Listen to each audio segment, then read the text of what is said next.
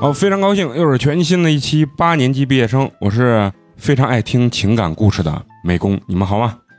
大家好，我是花花。大家好，我是陈同学。大家好，我是小菊。大家好，我是小迪。哎呀，非常高兴啊！又是一期情感收录社个人专场，厉害是厉害！是咱们狮子老哥在群里千呼万唤，终于使出来的这么一期他的个人专场。为了庆祝自己生日的一期个人专场，对，又是一篇大作啊嗯，非常大的大作啊，两万七千字的大作啊！洋洋洒洒，对，洋洋洒洒。然后我跟陈同学一直给他说可以削减一些啊，然后他说不不不，这个短的文章我是写不出来了啊，我已经精简到了人家不是在群里校稿都校了好几次了。啊啊，也是非常认真啊。然后今天呢，小迪同学呢本来要去做他这个美人鱼的集训啊，我硬硬的把小迪同学给叫过来了啊，摁到这儿，摁到这儿啊，跟咱们一起来分享狮子老哥的情感专场。今天这个情感专场呢，这个名字叫《情迷潇湘》，这听起来湖南的一个故事。对，然后嗯听起来还挺那种电影的感觉。啊，是吧？我觉得港片儿，啊，有有 嗯对，有点那港片的那意思，对吧？而且前面还有一个序啊嗯，这个序呢由咱们陈同学给咱们分享。那就废话不多说了，咱们就直接开始。可能仔细听八年级毕业生第九十七期情感收录社个人专场的朋友会留意这么一个现象：狮子在晴儿和兜兜的故事之间存在着一个时间和空间差。其实这是狮子故意这么留的，只是想像评书一样留一个扣罢了。一则心中十分犹豫和纠结，毕竟这篇文章从时间线上没有兜兜那么长。狮子觉得很难达到兜兜那篇文章的高度，所以迟迟没有下笔。二则想着是那期节目播出后看一下听友们的反应，再做决定是否下笔。如果扔来的是一堆胡萝卜、白菜叶、马铃薯的话，那就彻底让其胎死腹中。现在看来，听友们还是很捧场的，在此特别答谢诸位听友，排名不分先后。啊，这绝对是港片的那个啥结尾啊！对，毒药、小巩、王小然、山迪、想辞职的 CEO 郭大侠、大鲨鱼道长、汤米等等。这几个英文名儿 我都不敢读，我都不知道是对是错。我操！嗯，全是咱群里的熟人啊！更要感谢美工、陈同学、花花、肉葵、小菊等主播，没有你们的鼓励，狮子断然无法继续创作下去。让这答谢的千言万语化作群里的红包见吧。牛逼啊！嗯，老哥确实是给咱们发了不少红包。人狠话不多，啊光写出来了。对对对，啊，光发红包啊！和晴儿的故事莫名其妙的终结，让狮子的情感持续萎靡，茶饭不思。之所以萎靡，只因情到深处无法自拔罢了。高度契合的恋爱，有几个人能抵抗住无疾而终的打击呢？满满的如同遭受到终极奥义的绝杀一样。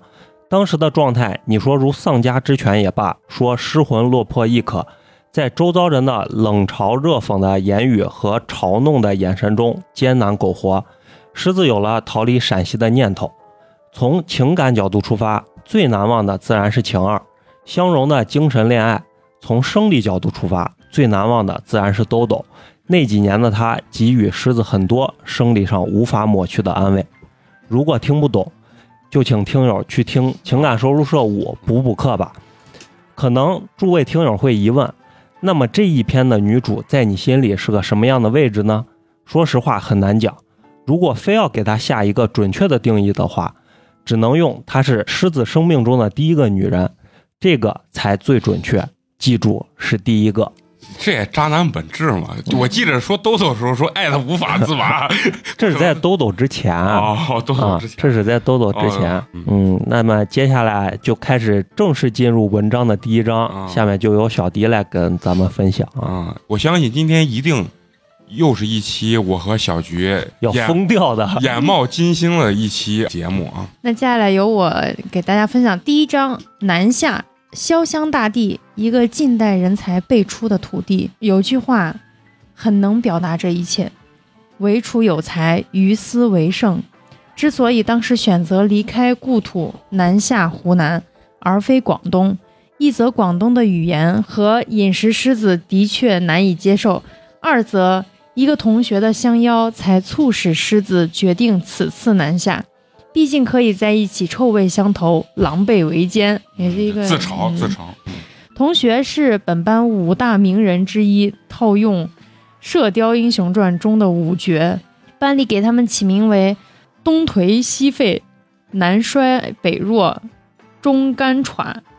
除中干喘是陕西人外，其余四绝皆为祖国东西南北的某个省份，而南衰就是湖南人。南衰打学校起跟狮子都属国际级学渣，即每学期不挂科就不算就读，一路磕磕绊绊，南衰终于熬过了毕业。但是南衰再怎么成绩渣，为人还是很热心的。得知狮子不想在陕西待后，主动邀约狮子来湖南发展，并主动承担了介绍工作这一重大任务，感动的狮子眼泪哇哇的，心想：这他妈就是亲兄弟啊！雪中送炭，打盹儿送枕头。可是千算万算，忘记了他是学渣，办事能力不足，空有满腔热血，结果却是差点儿成了星城长沙七日游。在绿皮卧铺上一路颠簸，在充分享受了来自祖国人民热情的狐臭、呼噜、磨牙、放屁等诸多折磨后，终于抵达星城长沙。下车一瞧，这大大的“长沙”两字，不就是我们常抽的长沙香烟上的 logo 吗？正当狮子在广场四处寻找南衰时，突然猛地有人在背后拍了狮子的肩膀，回头一看，我操！鸭正露着虎牙，一脸坏笑地瞅着狮子：“你大爷的，还跟老子玩躲猫猫！我在广场瞅了半天都没找到，你是不是钻马桶里了？”狮子总是不忘糟蹋南衰一下，滚粗！就我这海拔，你能找不到？故意的吧？少废话，我成妈了，赶紧找个地腐败一下。这是想去混场子吗？还是？嗯，一路饿吧，只是啊单纯的可能只是单纯的要吃啊。一路上泡面吃的我想吐，狮子捶了南衰一下，这场面如同分别数年的战场老兵相逢，互相朝对方胸口猛捶，然后紧紧抱在一起。米粉遍地开花的招牌早餐，就如同兰州早点以牛肉面为主一样，米粉最经典的莫过于红烧牛肉粉。那浓香四溢的肉汤配以爽滑的米粉，真是相得益彰。既然南摔叫狮子前来，自然也是工作提前做好的，暂住他家以前的老家属院，房费什么房费，自然暂时是不给的。狮子要是给了他房费，自认为是打脸。当然，南衰也是这么认为的，只是出乎狮子的预料的是，介绍工作的事，因为压在单位。工作业绩一般，说话分量不足，被其上司婉言谢绝了。之所以用婉言谢绝，那是南衰装点门面的说辞，实际情况估计是上司连嘲讽顺带埋汰的拒绝其无理的要求。没办法，靠天靠地还不如靠自己，还是自己找工作吧。谁曾想这一通骚操作，竟然让狮子失去了第一次。一个伏笔。第二章，班逼。之所以用“班逼”这个词，源于某电台节目所说，狮子自认为当年在长沙的第一份工作属于这个范畴，极不情愿地抱着上坟的心情当班逼，既苦逼又无奈。电脑城的工作是低门槛的，不是狮子想找这样的工作，也实属无奈，只因为电脑城人员流动性太大。常年招人，只要你略微懂那么一丢丢所谓的电脑知识，都可以混迹于这些所谓某某科技的作坊公司。请允许我这么不尊重的形容这样的单位：三两人倒腾点耗材配件，四处调货，搞点组装机，都号称科技公司，真是直线拉低了“科技”这两个字的技术含量。后来狮子真正从事某些领域的技术工作，回头一看，这些草台科技公司真是不值一提。在所谓公司，真是坐班如坐牢。虽然工作时长八小时，管一顿中午饭，但是狮子感觉不到任何乐趣。不是本地人，资源又有限，加之长沙本地还有很多操着浓重的方言，沟通起来十分费劲，经常业绩挂零，电脑城内价格的内卷十分严重，利润薄得令人发指。一个硬盘出货也只赚五块钱，现在看来，卖肉夹馍都比倒腾硬盘强。肉夹馍随着猪肉价格反复跌宕而售价调整。你终有一天会觉得你馍里加了一整个猪头，一整头哦猪，一加了一整头猪，一整个 肉夹馍啥时候加加过猪头？狮子，你去送趟货，一箱复印纸和一桶墨粉，地址和联系方式在这纸上，速去速回哈。老板低头忙着，随口说道：“哎，又是这样的事。”心里一万头草泥马奔过，心想送货又不能打车，提着几十斤的东西乱跑，真是把人当人肉机器呢。还好距离送货的单位不太远，也就快一公里。半摇半晃走进某某大厦。值得欣慰的是，这样的大厦还是有电梯的，至少不用疲惫的爬楼了，也算是一点点小小的安慰。对着标签纸核对无误后，望着这家公司忙碌的小蚂蚁们，到前台说明来意：“你去把东西放到财务室就行了。”前台小妹吩咐道：“哎，挣钱的过程真就是一个装孙子的过程。”狮子内心想到，到了财务室，一眼就看见他，心上人出现了。嗯，嗯，我擦！狮子想戳瞎眼睛，这丫头怎么还长痘痘？我的天哪！狮子觉得男生战斗的青春尚可接受，但是女生嘛，你长痘对得起你的性别的染色体吗？肖姐，你看我上次的报销单啥时候能下来？最近急着用钱。这时候，门口一个眼镜男问道。至此，狮子才知道丫头名字里有个肖字。按照程序，在送货单上签字后，匆匆离开了这家公司。谁曾想，就是这个潇潇，最终成为了 C 位女主。嗯，怪不得叫潇湘啊，潇湘本来也是个一一双关，呀，那他起的这个真好。啊，嗯对啊，可能听友很质疑狮子的眼光，没办法，有时候故事发展就是这么神奇。但是不可否认的是，潇潇的家庭却是很有意思、很奇葩的。有兴趣的你们就仔细往下听。在狮子的正常审美中，恋爱世纪中颜值巅峰的松隆子才是狮子的最爱，青春可爱、活泼好动。当然还有雌雄同体的内田有纪。毕竟内田有纪是男神女神收割机，蜡笔小新的偶像。他喜欢的这我也他喜说的这啊。嗯，你也喜欢，嗯啊，我不是我没看过他演，但是蜡笔小新的那个动画片儿我没看过，他喜欢。的啊，啊真田有纪哈。第三章偶遇，不得不说，任何一个城市的火车站都是公交的集散地。自然，狮子每天上班也是坐到终点站，唯一的好处就是下班时候有个座。当然，在长沙，你早上想抢个座，那必须得有足够的运气。即使你出于本能的将和你一样的人群拨开，也很难拥进车门。即使费尽九牛二虎之力，且踩了狗屎运，能占到一个座位，但是很快你会发现，没过两站，必然蹒跚着十几号大爷大妈，然后就成了老年公交。下班由于持证释放，电脑城的工作对于狮子来说，就如蹲监狱坐班一样煎熬。第一时间赶紧遁，始发站抢座乃是头等大事。一如既往本能地钻着缝隙，还好抢到最后一排，呃，最后一排的座位。公交挺着臃肿的大肚腩缓缓开着，悲催的第二站，人拥上来，就仅仅因为一站路，就完全没有座了。这趟公交承载着班逼们发财的梦想，走走停停地行驶着。这时候，狮子正在低头，半迷糊的发呆。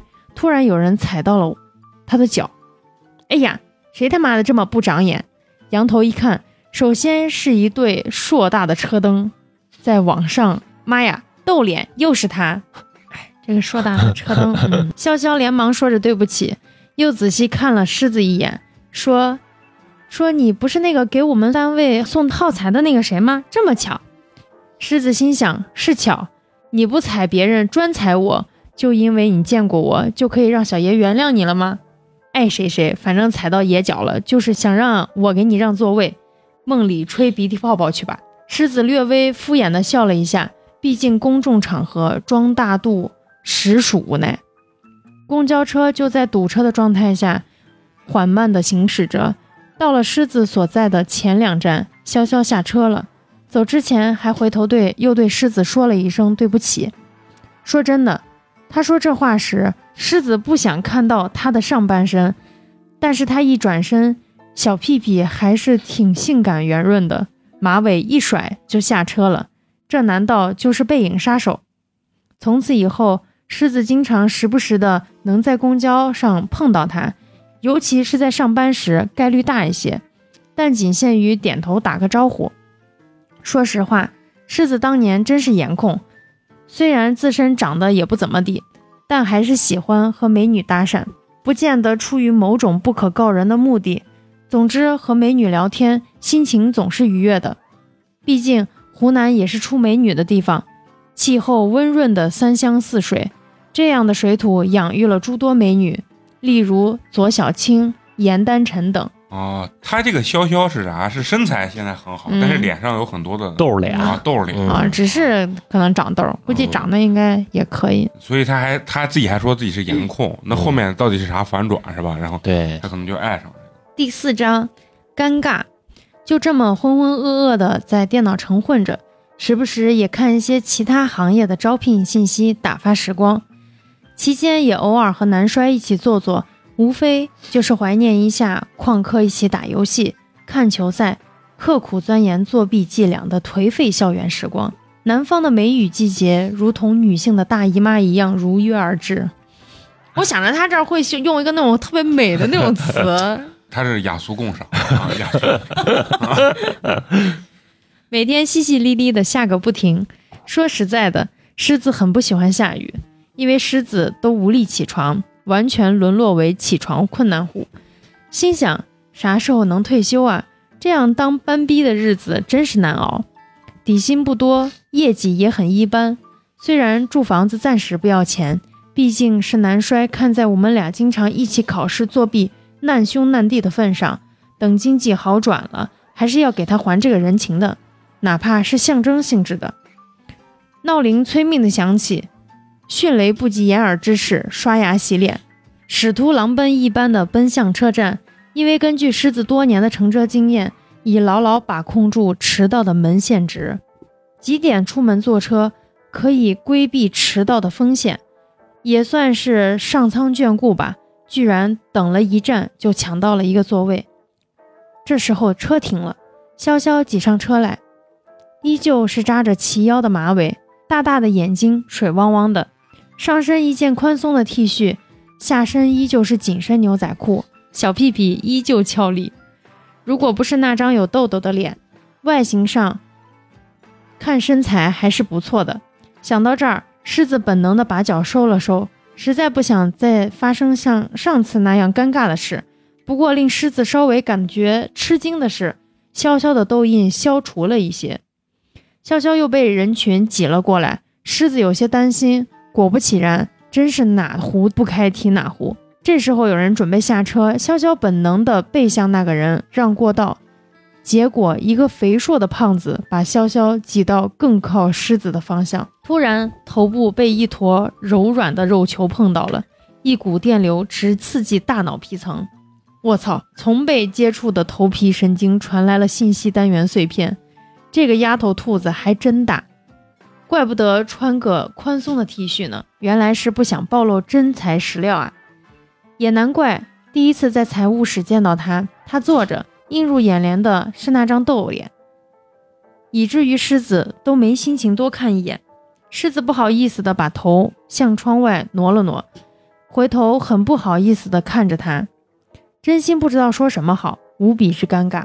此时潇潇比我更尴尬，脸更红了，被占了便宜还找不到合适的理由指责狮子，那种无奈也是没谁了。你坐我这儿吧，狮子歉意的说道。毕竟人家女孩子吃了点亏，不让个座也不好意思。虽然狮子比他晚下车，一路上还要站许久，如果不发生刚才的事情，狮子断然不会觉得心亏，给他让座。不用了，我站着就行，你坐吧，还有很多站呢。看来他还沉寂在刚才的尴尬中，没好意思接受这份好意。他越这样说，狮子越觉得非让不可。或许。这就是强迫症吧。狮子起身避开他敏感部位，把他按在座位上。潇潇很自然地表示了感谢，狮子也没再多说什么。一路上也没几句交流，简单的互相打听了工作的情况，但是偶尔从上俯视他。兔子的确大。小迪，小迪这个表情是什么意思？多少有些羡慕。嗯。事后证明，狮子的判断完全准确，妥妥的 C 加或者 D 杯。嗯，它真的确挺大。在这里先鄙视一下自己。这时想起我们高中时的女生，一个个都发育不良似的，还没男生胸肌大，就是纯平等离子。也不知道潇潇是咋吃的，还是先天就有遗传的基因。兔子这么大，作为胸控的狮子，那时真是有点小小的心动。其实我我特别想问，就是到底什么罩杯在女生的心目中才算是大？C 吧，我我觉得 C 就算很大。就是就是亚洲女性 C 以上。我不喜欢胸大的。你是嫉妒？因为你有。不是，我就喜欢那薄薄的，我觉得人家那种穿衣服可好看。啊，你说那种时尚，那有点像就是模特模特那种啊。行，接着来。第五章聚餐，和潇潇公司的业务是老板自己拉的，账期也是一季度一结算。所以每次狮子只是跑腿，不算业绩。对于这样的安排，狮子也不好说什么。啊，现在拉一些散户装机的，这帮孙子把价狠狠的压，非得逼着你白送他们才甘心。所以每月也没多少单。这样的班逼虽不至于很累，但是日趋见底的银行卡尾数着实让人焦急。老板又安排狮子去潇潇单位送货，并顺带给他们把墨盒一装。狮子心中一万头草泥马，想撞向老板。我就一个送货的，你为了讨好你的客户，还擅自增加服务项目，压算你狠。根据老板的吩咐，顺便和潇潇他们单位对了一下账，并结算货款。毕竟每次货都是狮子自己送的，领款倒也顺利。作为财务的他，也不至于刁难世子。领款完，老板吩咐下班了一起吃个饭，顺便约了潇潇单位的领导。这或许就是维护客户关系吧，不想那么多了。啥饭最好吃？不要钱的饭才最好吃，再高级一点的软饭才是巅峰。这跟我一样，软饭硬吃。那大家从来没有那啥，你老自己调侃你自己。没有，我没有调侃，我是人生至高境界嫪毐就是吃软饭吃到上头的典型代表，妥妥的软饭一哥。饭局定在附近一家有名的湘菜馆。主客分别落座，只是狮子没想到这次聚餐，他们领导会带上他，应该把潇潇带上。嗯嗯，几人落座，自然是两位领导的互相吹捧。论吹捧技术，至今狮子服当时的那位老板，虽然年纪不大，但是马屁功夫一流，各类肉麻的吹捧从他嘴里吐出来，都显得那么清新脱俗，自然对方领导也甚为满足。如果湖南台有马屁大会，我相信你一定是王者般的存在。这算是第一次长时间近距离的观察潇潇。这次他穿的是黑色职业的 OL 装，居然丫还穿的黑丝，哎，那说明他还挺喜欢黑丝的。嗯，男性都挺喜欢，巴黎世家嘛。啊，完犊子，黑丝对异性的杀伤力历来是终极奥义般的伤伤害。胸前的第三个扣子，因为兔子过大的缘故，明显的有想挣开束缚的企图。加上席间一些玩笑，潇潇笑的花枝招展，兔子抖动的更加厉害了，看得狮子一阵阵异响。此刻，什么苍老师都是不复存在的。哎，苍老师都不太火了，老一辈的人才了。嗯，只是不晓得潇潇用了什么护肤品，痘印消失了很多，脸庞显得更加清秀，尤其是水汪汪的大眼睛，一眨一眨的，清澈透明。如果你眼神只停留在脖子以下的话，单纯从身材来评分，狮子可以给他打七十五分。唯一不足的就是他的腿不够修长，毕竟和东北女孩人高马大相比，江南水乡女子还是略逊一筹的。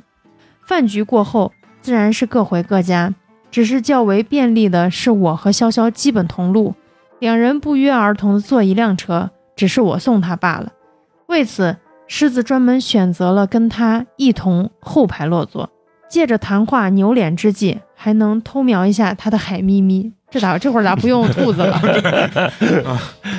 这样神不知鬼不觉的骚操作，真是化无耻于无形。一路很快，望着潇潇下车的背景，狮子心里隐约觉得会和他发生点什么故事，就这么有些臆想的回到了家。前面这几章就是讲他跟怎么认识的？怎么认识的，嗯发生了之间这个纠葛。那接下来从第六章开始啊，是由咱们陈同学给咱们分享啊。第六章转行。那晚聚餐后，狮子以工作名义要到了潇潇的手机号。起初目的较为简单，只是为了方便联系工作，并没有什么特别邪恶的想法。事实证明，只要有联系，上天总会给你创造一些机会，只是看你能否把握得住了。电脑城的日子依旧是乏味的，和潇潇的联系慢慢也不仅仅限于纯工作方面，毕竟每周还有一两次能在公交上偶遇。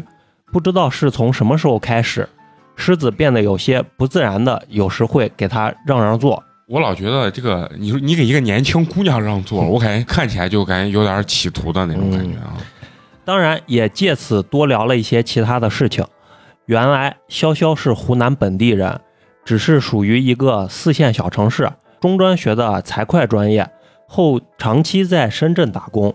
至于在深圳的生活，他却有些刻意的在回避某些话题，一些感情生活方面总是一笔带过，估计是有些事情不愿意说吧。狮子也不便多问。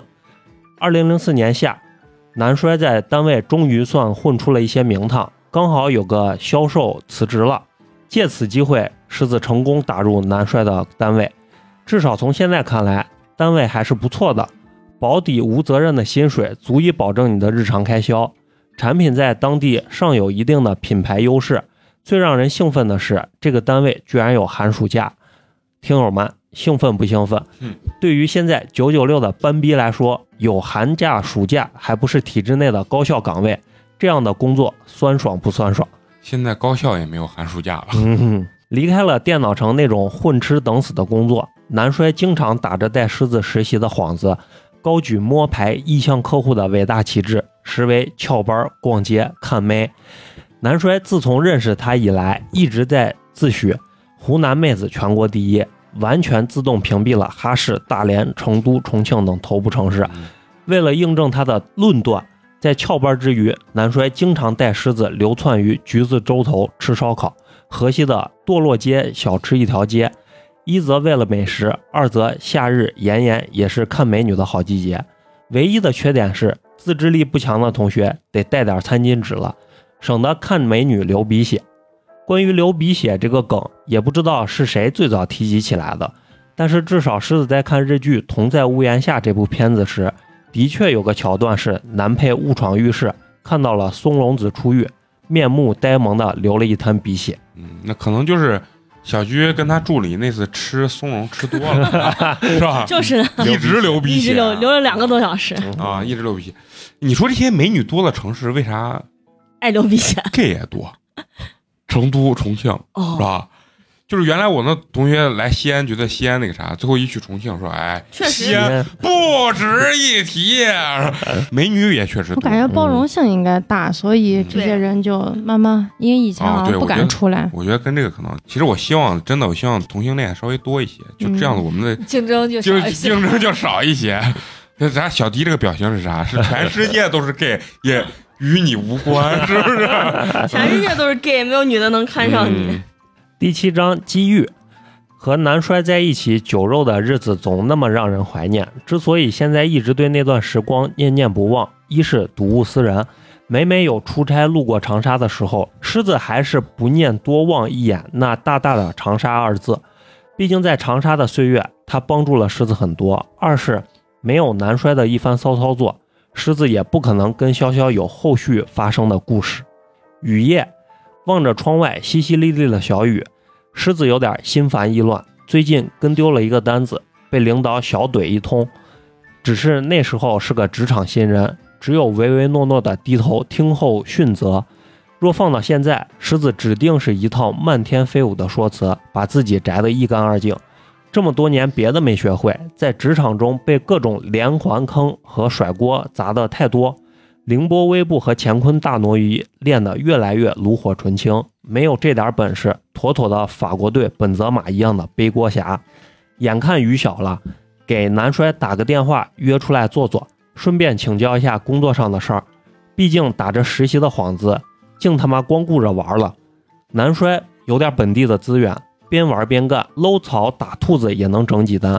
毕竟人家家里有教育系统的关系。狮子光玩，只能等着经常被领导怼了。随意找了一家烧烤摊坐下，开始撸串。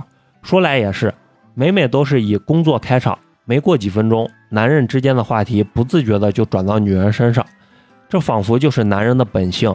毕竟那时候狮子也算年轻，每天旺盛的精力，工作完全消化不完。和男衰在一起翘班暴饮暴食之余，扫描美女还是必修课。有一搭没一搭的，就个人审美不停的讨论着。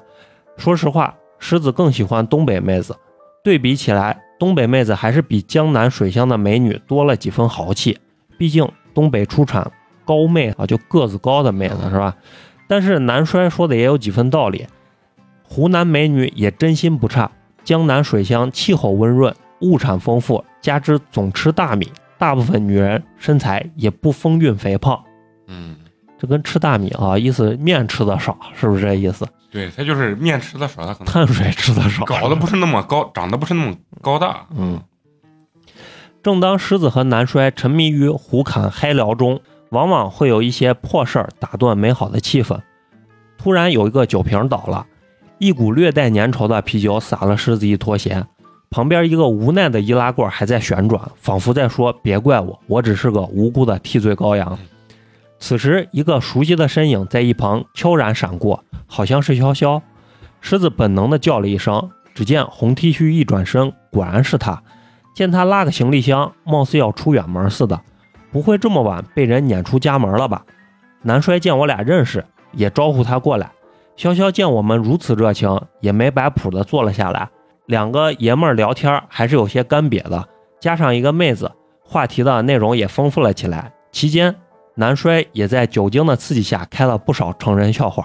不过潇潇也算是那种玩得开的主，并没有动怒，整个气氛还是很活跃的。当然，兔子也没少抖动，看得狮子忍不住胡思乱想，嗯真好奇那剃须下真面目到底有多大。这是男人共同的爱好。望着潇潇的行李箱，狮子问：“这是要包总统套，还是准备买大别墅啊？”潇潇望着狮子，有点故意逗逼的样子，当时就想用粉拳捶我，直说狮子不懂得关心人，只顾着开玩笑。原来潇潇和他一个同事合租在一起，以前还是一直相安无事，只是那个同事一直碌碌无为的摸鱼，老板让潇潇扣一部分钱以示惩戒，这下可把那位母夜叉整急眼了。反倒怪潇潇不顾及姐们关系，跟老板沆瀣一气，只会扣钱云云，直接闹掰了。因为房子是他同事签合同整租下来的，所以在名义上潇潇只是租同事的一间卧室罢了，这才有了那么一出。三个人嬉嬉闹闹的聊着，只是南衰和潇潇在一起，更多的是用湖南方言在聊，真不知道有啥子可以背着狮子的。来长沙这么久，说的慢了，也大体能懂一部分。貌似听出来，潇潇还没有对象啥的，还有一些无关痛痒的闲杂事情。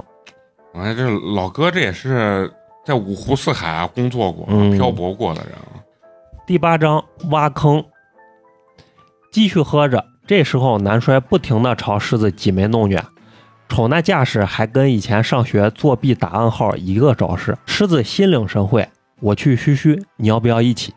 南衰诚心相邀。废话，这样明显的暗号，指定是有啥话要说，还啰嗦个毛线啊！一个箭步和南衰三步并作两步，走到一棵远离人群的小树旁。说实话，男人在这点上实在是方便。严禁随地大小便，似乎就是专门为男人设定的标语。南衰在耳边跟狮子一阵嘀咕，没有这样一通骚操作的推理和谋划，下文的事情也不会阴差阳错的发生。原来南衰和潇潇聊了一会儿，盘了一些道儿。我真佩服丫，如果当年他是一情报人员，怎么也得混个军统长沙站情报处副处长的职位吧。都写这了，为啥不能直接写个处长，还要写个副处长？严谨，要严谨，害怕处长听到，害怕朱处啊周所听到，周处长听到。嗯，南衰嘱咐狮子，今天一会儿他喝懵逼了，你就借着安顿他的目的，把他带到房子去，怎么发挥那就看你自己的本事了。言外之意，大家都懂的。只是可惜了，南衰这个纯属卑鄙的行动计划，却因为一个小意外，差点付之东流。现在这种计划都不敢实施，你看一下那个吴亦凡，就是人家喝醉了。今天我就看法律普及，就算你过程中人家说不愿意，这他妈就得把你必须就那啥，要不然就他妈的是犯罪，你知道不？以后不敢把人家喝多了带走，人家翻脸不认人，再讹你个强奸，我操 啊！一点脾气都没有。果然，你关注的点跟我们不一样。啊！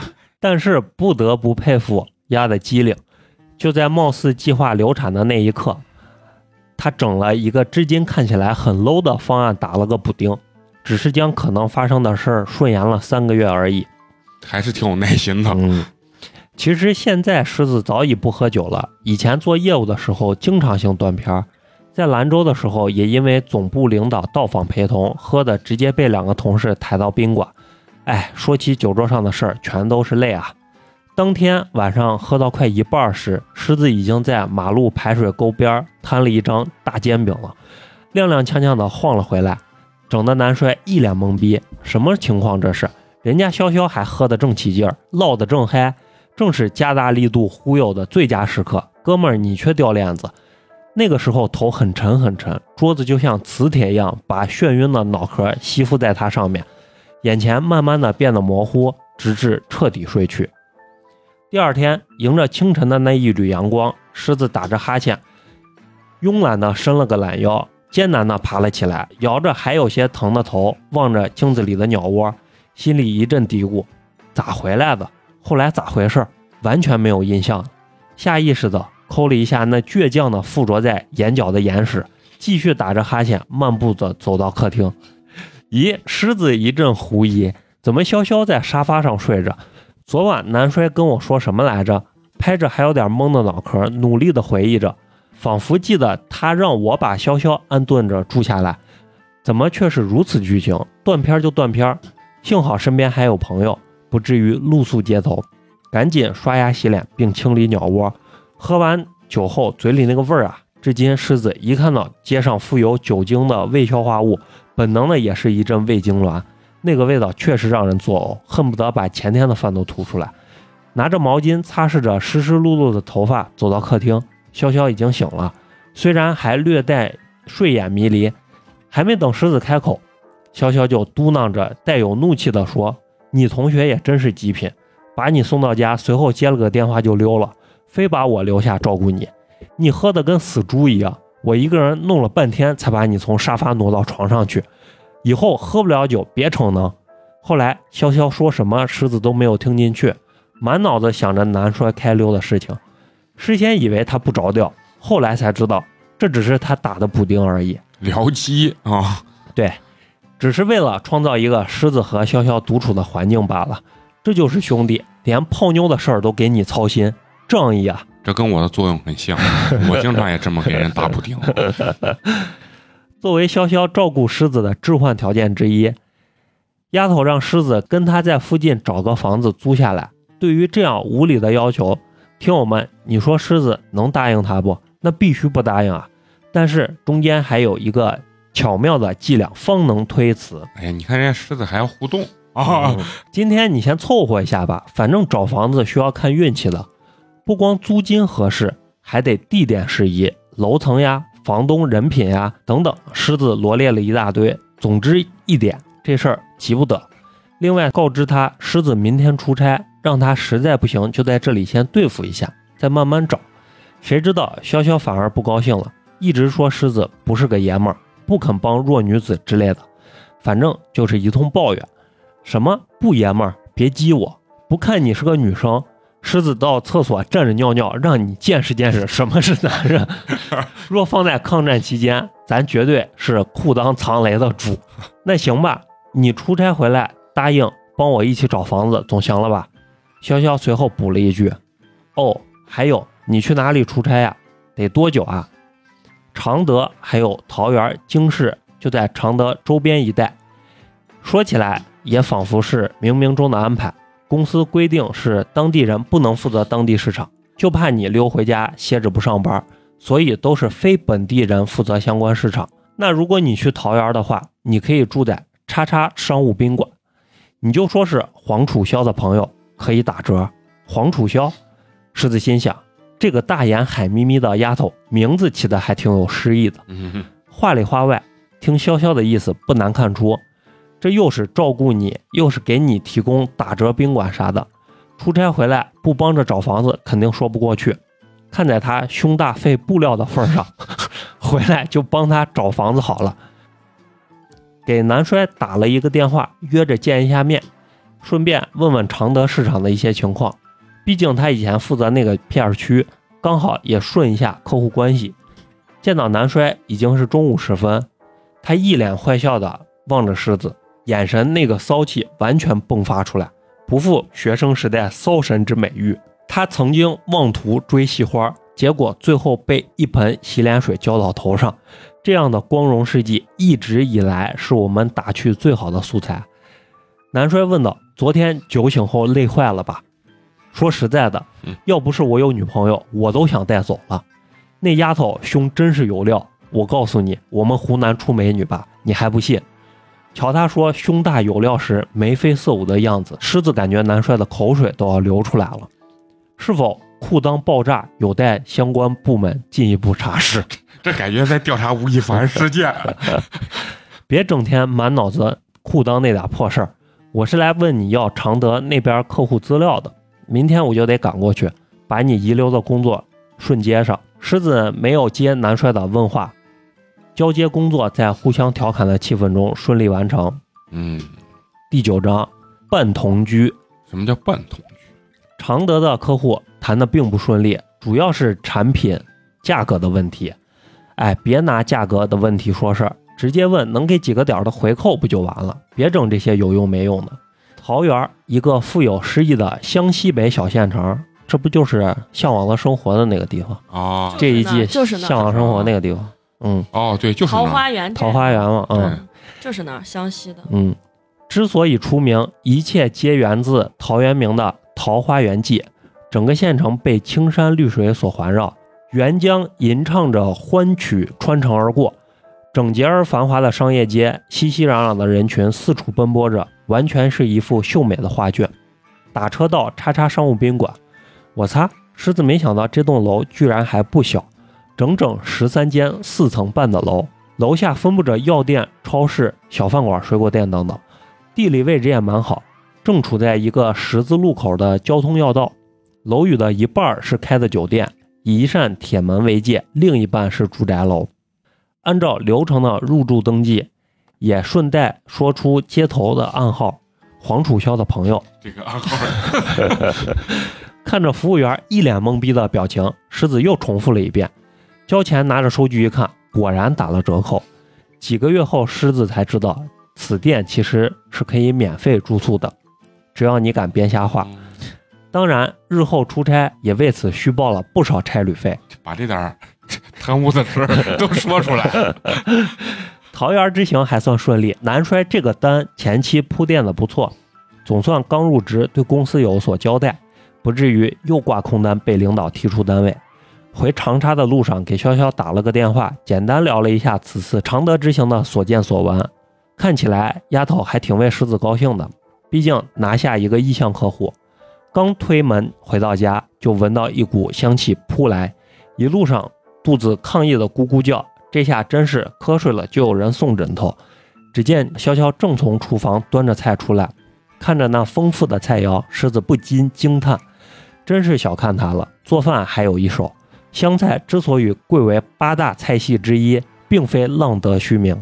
要想抓住男人，狮子觉得一是你得抓住他的胃，二是你得抓住他的裆，手握这两把利器，便可大杀四方。嗯，事实证明，潇潇后来很好的掌握了这两门武林绝学。吃饭过程中，可口的饭菜让话题变得多了起来。茶树菇烧牛柳、蚂蚁上树、外婆菜炒鸡蛋，几个菜很快就被一扫而光。饭后，潇潇又提出找房子的事儿。对于此，狮子的确挺不愿意的，实在是不想跑腿。你理解为懒也罢，理解为狮子另有企图也罢，不可否认的是，吃饭时看着潇潇抖动的海咪咪，还真的有点流鼻血的冲动。对于潇潇不停催着狮子帮忙找房子的事儿，狮子以一套完整而科学的谬论，并带有洗脑的节奏强行给其输出。大体意思不外乎如下几点：狮子经常性出差，每次回单位只是报账、短暂休整，大部分的时间不在。这个房子是难摔的，家里有个人帮着看家也是好的。二，租房遇到人品好的房东自然不用说，若人品次，经常涨租金，来回搬家也的确费精力。再说现在整租太贵，合租还不见得能遇得到合拍的人。三，不收潇潇的房租，让他住卧室，狮子睡客厅，保证井水不犯河水。唯一的条件就是狮子不做饭，因为狮子的确也不会做饭。在狮子对灯、对沙发、对马桶等一系列可利用之物的发誓下，潇潇勉强答应暂时住下来。如果狮子有所图谋，那么后果自负。此时，狮子心想：时间长了，最后发生啥事儿还说不定呢。只要羊镐锋利，啥墙角挖不动呢？这个羊羔简直是太有 太有画面感了啊！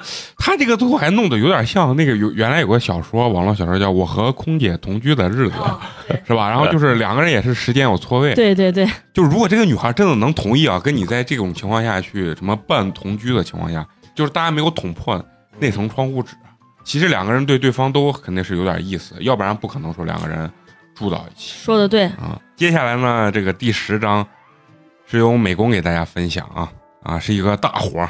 是一个啊大活。第十章的这个标题叫“相融”。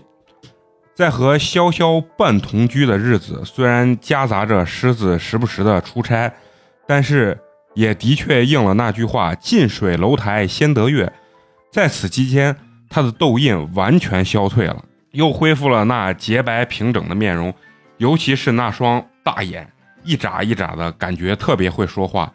由于严格遵守了井水不犯河水的诺言，潇潇也慢慢适应了这同在屋檐下的日子。关键要命的是，潇潇经常在睡觉前会换宽松的睡衣，但是他上厕所，但是他上洗手间路过客厅，依旧 你是咋能把洗手间 算个直接给你 咋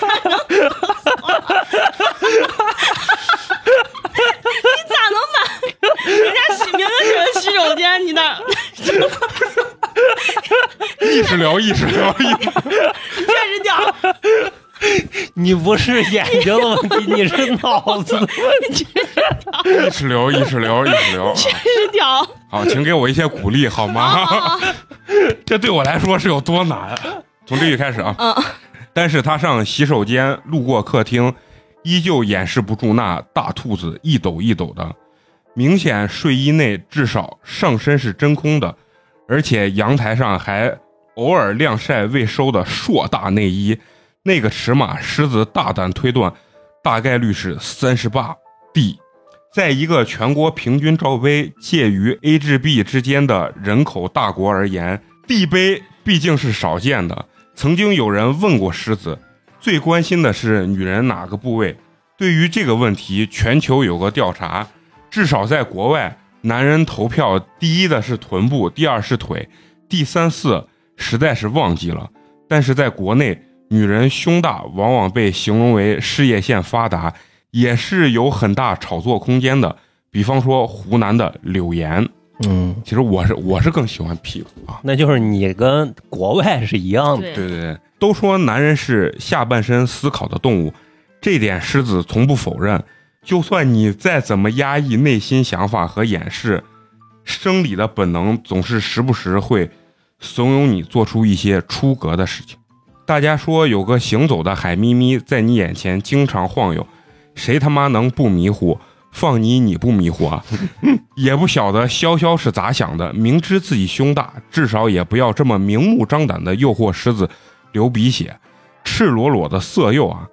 鸭要是天天这么晃着，那狮子还不得失血性休克呀？由于单位的特殊性和教育系统打过交道，前文狮子提过，这样的单位，尤其是业务口，自然避免不了和客户同步的现象。那就是寒暑假，单位总不可能在客户休息时公费让你们游山玩水吧？或许也是住习惯了，潇潇在那段时间也并没有觉得房子里多了一只傻猫有什么不适应的地方。狮子承认那段时间对于情感还是有些白痴的。听友不要觉得有过安琪儿、诺尔、晴儿的经历，狮子就已经达到炉火纯青的地步，非也非也。网恋多数是闹着玩的，本身并不需要承担过多的责任。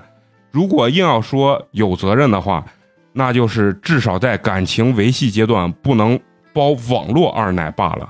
在狮子玩网络的年代，网恋至多也只是精神层面的，没有那么多物质因素在里面。回想起还是那么的纯美的。暑假四十天不上班还能领工资，自然是惬意不过的。可以睡到自然醒，但是潇潇早上上厕所有没有看到狮子陈博这样的尴尬状态，就不得而知了。狮子相信那段时间一定是做过春梦的，毕竟从来没有这么近距离的接触过异性。虽然潇潇也是呃照常做饭，狮子也主动承担起了刷碗和打扫卫生的工作，唯一就是卧室狮子是不进去的，就是觉得现在算是一个陌生的空间。到处充满女人的气息和敏感的衣物，处的时间长了，行为上虽然有那么一丢丢的拘谨，但是至少在交流中稍许轻松了许多。他现在又不算狮子的客户，也辞了工作，几个月来就是憨吃猛睡，倒也丰满了一些。估计还得大一个罩杯尺寸吧。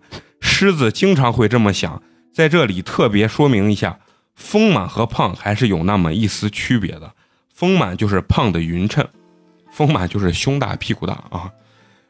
在日常和潇潇的呃海吹中，狮子刻意隐瞒了和安琪儿还有晴儿的事情，只是一方面觉得说出来听着尴尬和可笑，但也知道潇潇一些家庭情况，相互了解，逐步深入了许多，这就肯定得发生点啥事儿是吧？就同在一个屋檐都这一步了，嗯。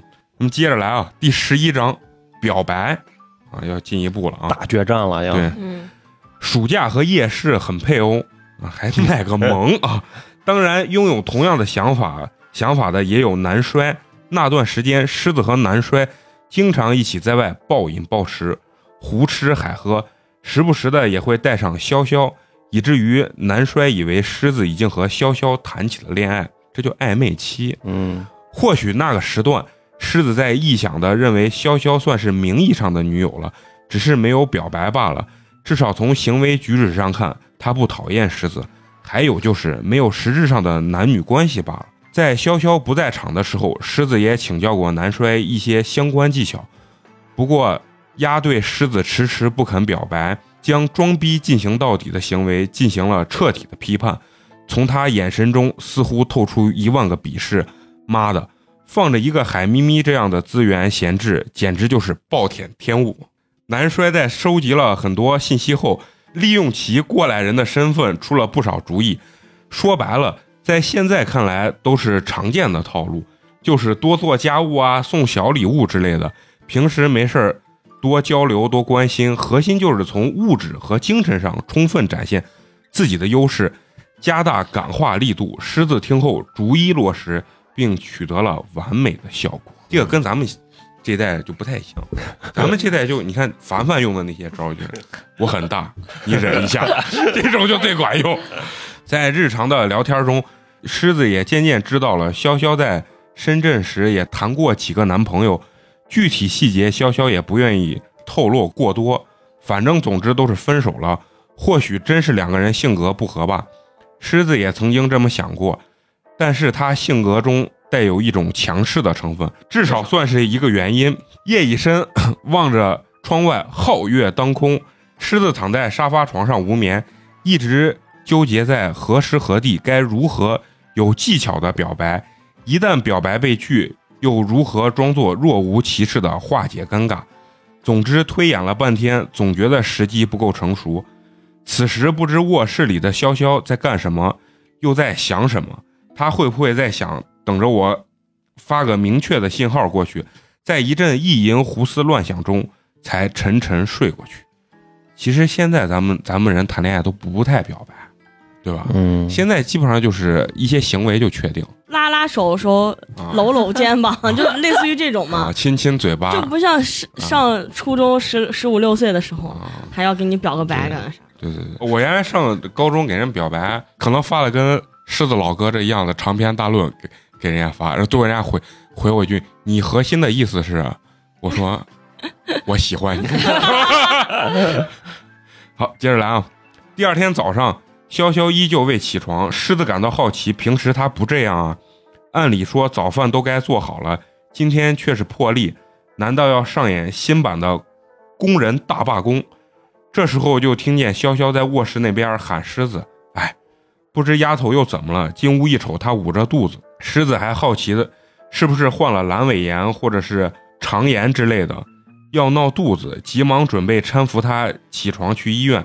结果就听到潇潇轻声说：“帮他买点卫生巾。”另外去超市买个热水袋。他来事儿了，肚子不舒服，这难道就是传说中的痛经？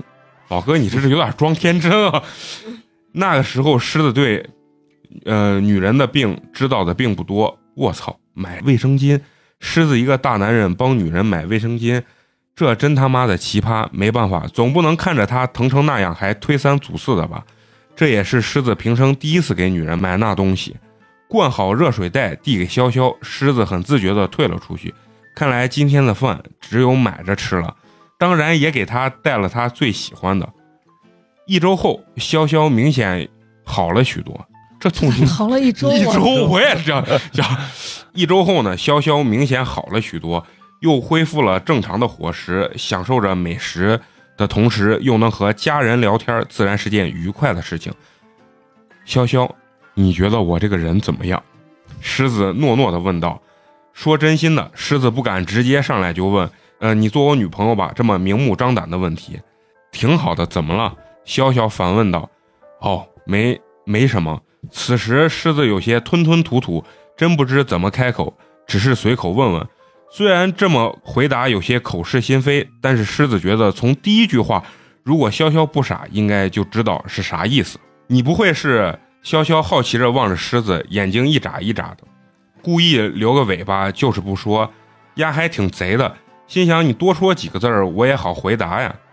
狮子动作有些停顿，夹菜的动作也慢了下来，一切如同电影的慢镜头一样。你能考虑做我的女朋友吗？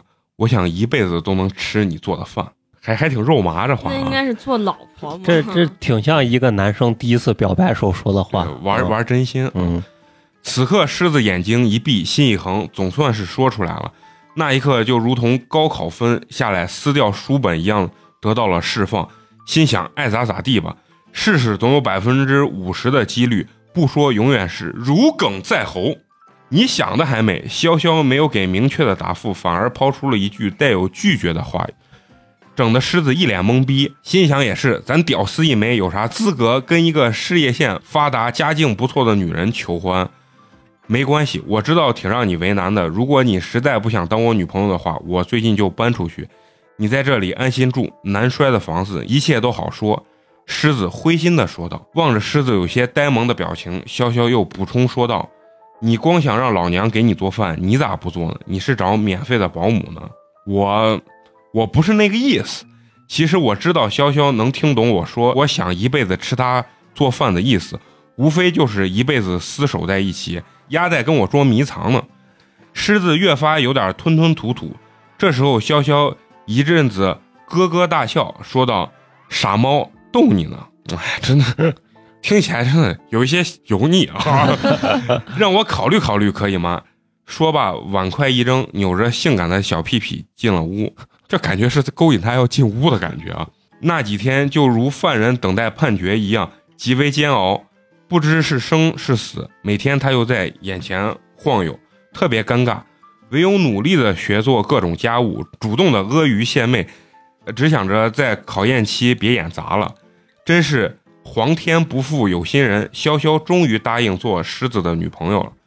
对于那些有过 N 多前男友、前女友的听友来说，对此肯定不屑一顾；但对于狮子来说，这算是个里程碑。虽然跟晴儿在精神层面上爱得死去活来，毕竟还是有些虚无缥缈。很多谜团当时依旧没有解开，尚存很多误解在其中，而潇潇却是活生生的能在一起有实质爱情的女孩，性质是不一样的。另外，前文也提过，潇潇是狮子生命中的第一个女人，你们懂的。嗯，夺取了狮子老哥的初夜。那下一章的名字就叫初夜。哎，衔接的很好啊。可以。下一章第十二章啊，初夜很适合我。时至今日，狮子都在想，之所以能和潇潇在一起，是不是因为当年的狮子就是一张白纸，在两性关系中就有一些不平等的成分？毕竟在遇到潇潇前，狮子从未和女人发生过任何肉体关系，而他已经没有了第一次。后来潇潇打趣的告诉狮子，他第一次上了个处男，我操，居然拿这来炫耀和说事儿。看着他眉飞色舞的样子，狮子真觉得特别尴尬，就像一个大大的囧字挂在了脸上。不过说实在的，狮子没有处女情节，估计现在很多男人也不是特别在意这件事情。试问大家有几个娶的媳妇儿是处女呢？你这就 这影响人夫妻感情，是不是？这话就不能说。嗯，既然大趋势如此，又真的何必在意呢？只要两个人日后相亲相爱，好好过日子。以前那点事儿真的需要纠结一辈子吗？岂不是自寻烦恼？在狮子看来，正式同居只是这段感情进度的百分之五十，剩下百分之五十便是双方家长那边的百分之二十五。其实婚姻就是两个家庭的结合，不要天真的以为只是两个人的事情。诚然，感情中两个人的情感稳固是第一位的，但是若是双方家长，各种干扰不断，那么也是不长久的。果然，最后的一切被狮子言中。有了男朋友这层身份的庇护，狮子终于不用在客厅继续死磕沙发了。望着卧室那张双人大床，在狮子眼中，那就是块巨大的磁铁啊！真想一下子就扑过去，好好呼吸他那附着着有异性体香的味道。哎，狮子老哥这点跟我有点像，喜欢闻，你知道。